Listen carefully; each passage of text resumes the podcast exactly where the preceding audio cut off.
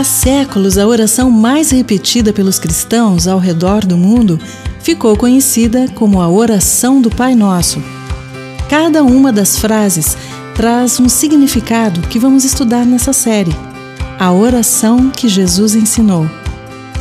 Bem-vindo ao Oxigênese Podcast.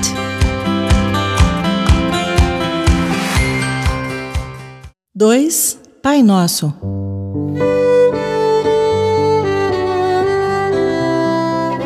Pai Nosso é a expressão que inicia a oração que Jesus ensinou. É o chamamento que evoca a atenção do Pai Celestial buscando sua bênção. Deus Pai não vai nos dar uma pedra se lhe pedirmos pão, nem cobra se lhe pedirmos peixe, conforme Mateus capítulo 7, versículos do 9 ao 11. Porém, suas bênçãos nada têm a ver com nosso merecimento ou insistência. Tudo é pela sua graça e bondade. Além do mais, um pai amoroso corrige e ensina seus filhos a quem ama. Pois o Senhor corrige quem ele ama, assim como o pai corrige o filho a quem ele quer bem.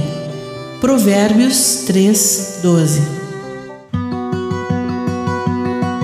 A expressão Pai Celestial era conhecida desde o Antigo Testamento, como se lê em Deuteronômio 32, 6, conforme sugere Timothy Keller.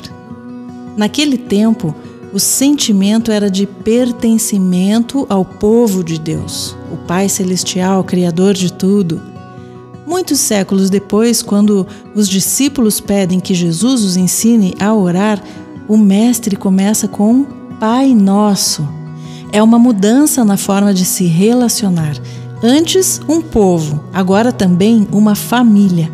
Com isso, nasce um novo sentimento, o de pertencimento à família de Deus. Jesus não disse meu Pai, mas disse Pai Nosso. Ele nos incluiu em sua família, abriu o caminho para recebermos o poder de sermos feitos filhos de Deus quando recebemos Cristo no coração, conforme João 1, versículo 12. Todos podemos ser abraçados pela família de Deus por adoção, conforme Romanos 8,15, Efésios 1,5 e 1 João 3,1. E o Espírito Santo testifica em nossos corações que somos filhos de Deus. Romanos 8,16 diz isso. É Ele quem nos faz clamar Abba, palavra aramaica que significa Pai. Gálatas 4,6 diz isso. Familiaridade pressupõe intimidade, mas não exclui reverência. Afinal, o Pai Nosso é e sempre será o Pai Celestial, Senhor soberano, Deus Criador de tudo. Nada podemos dele exigir, ordenar, determinar, mas podemos clamar por seu amor de Pai, que inclui graça e misericórdia. Como filhos, somos também herdeiros das suas promessas e seu reino. Podemos orar diretamente a Deus Pai, em nome de Jesus, movidos pelo Espírito Santo, clamando por suas bênçãos em nossas vidas. Na condição de filhos de Deus, o Pai Nosso, podemos participar de seu reino desde já, pela presença do Espírito Santo em nossa vida no dia a dia, expressando esse sentimento dos céus em nosso coração, tanto nas orações como também nas atitudes e palavras. C.S. Lewis disse que os anjos do céu clamam o superlativo Santo, Santo, Santo transmitindo uns aos outros a porção da glória que estão vendo. De uma forma semelhante, Jesus nos ensinou a orar no plural, ao Pai Nosso, na mesma família, compartilhando bênçãos dos céus. Pela fé, dizemos Pai, pelo amor, dizemos Nosso, disse Larry Lia em seu livro Nenhuma Hora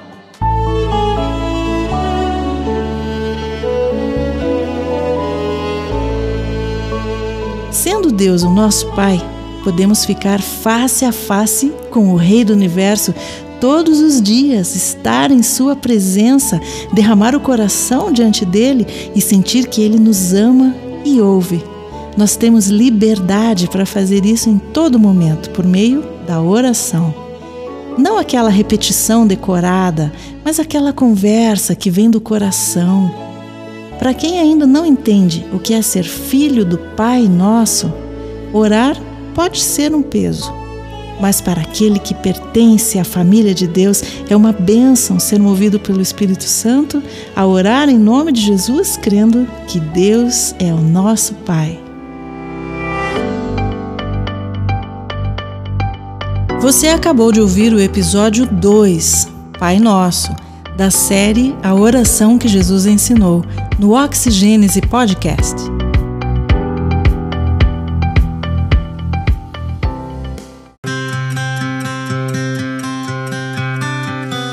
Há séculos, a oração mais repetida pelos cristãos ao redor do mundo ficou conhecida como a oração do Pai Nosso.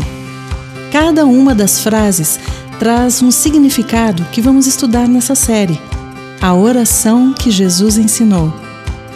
Bem-vindo ao Oxigênese Podcast.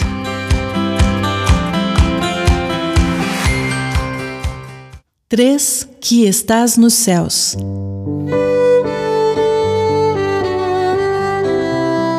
Quando repetimos Pai Nosso que estás nos céus, pode parecer a alguns que Deus está tão distante de nós, nesse lugar inalcançável e misterioso chamado céus. Porém, a Bíblia inteira nos revela que o desejo de Deus nunca foi permanecer longe de nós. É exatamente o contrário. Não fosse assim, ele não teria planejado e realizado o esforço para nos trazer de volta à Sua presença através da salvação em Jesus. Todo problema se concentra no pecado, que se opõe à santidade de Deus. O pecado é a causa de não podermos estar com Deus face a face.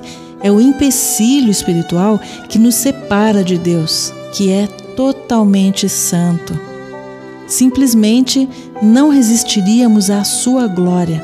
Mesmo Moisés, que tinha tanta intimidade com Deus e lhe pediu para vê-lo face a face, recebeu um não, porque ninguém pode ver a glória de Deus e sair vivo. Isso está escrito em Êxodo 33, 20. O pecado nos diminuiu, nos roubou a condição e o propósito para o qual fomos criados. No jardim do Éden, era possível ver Deus e conversar com ele pessoalmente, até que o pecado foi empurrado para dentro da história humana, separando-nos da presença do Senhor Criador. É inexplicável, mas Deus nos ama e nos ama muito, apesar de tantas vezes o desprezarmos, não o compreendermos e fugirmos de Sua presença, como fez o filho pródigo. Mesmo assim, o Pai Nosso que está nos céus está também conosco, nunca nos deixou, nem pretende nos deixar. Porque assim diz o Alto, o Sublime, que habita a eternidade e cujo nome é Santo. Habito no alto e santo lugar, mas habito também com o contrito e abatido de espírito, para vivificar o espírito dos abatidos e vivificar o coração dos contritos. Isaías 57:15. Jesus veio a esse mundo que jaz no maligno desde aquele dia fatídico no Éden, com a missão de nos livrar do pecado. Ele é o bom pastor, como diz João 10, 11, que veio para buscar e salvar o ser humano que estava perdido Lucas 19, 10 diz isso. Ele nos oferece o fardo leve e suave. Mateus 11, 30 fala assim. E pelo seu sacrifício na cruz, sabemos que nenhuma condenação há para aqueles que estão em Cristo. Romanos 8 fala para gente isso. Perto está o Senhor dos que têm o coração quebrantado. Salmo 34, 18. De todos os que o invocam em verdade. Salmo 145, 18. Ele é Deus de perto e de longe. Jeremias 23, 23. O Senhor está conosco e é nosso refúgio. Salmo 46, 7. E fica junto de nós por onde andamos. Salmo 23. Por isso, Ele é o Emanuel, Deus conosco. Isaías 7,14 e Mateus 11, 23 falam isso. O Pai Nosso, que está nos céus, está sempre perto, a uma oração de distância. Venham e ouçam todos vocês que temem a Deus, e eu lhes contarei o que ele fez por mim, pois a ele clamei por socorro e o louvei enquanto falava. Se eu não tivesse confessado o pecado em meu coração, o Senhor não teria ouvido. Mas Deus ouviu, Ele atendeu a minha oração. Louvado seja Deus, que não rejeitou a minha oração, nem afastou de mim o seu amor. Salmo 66, do 16 ao 20.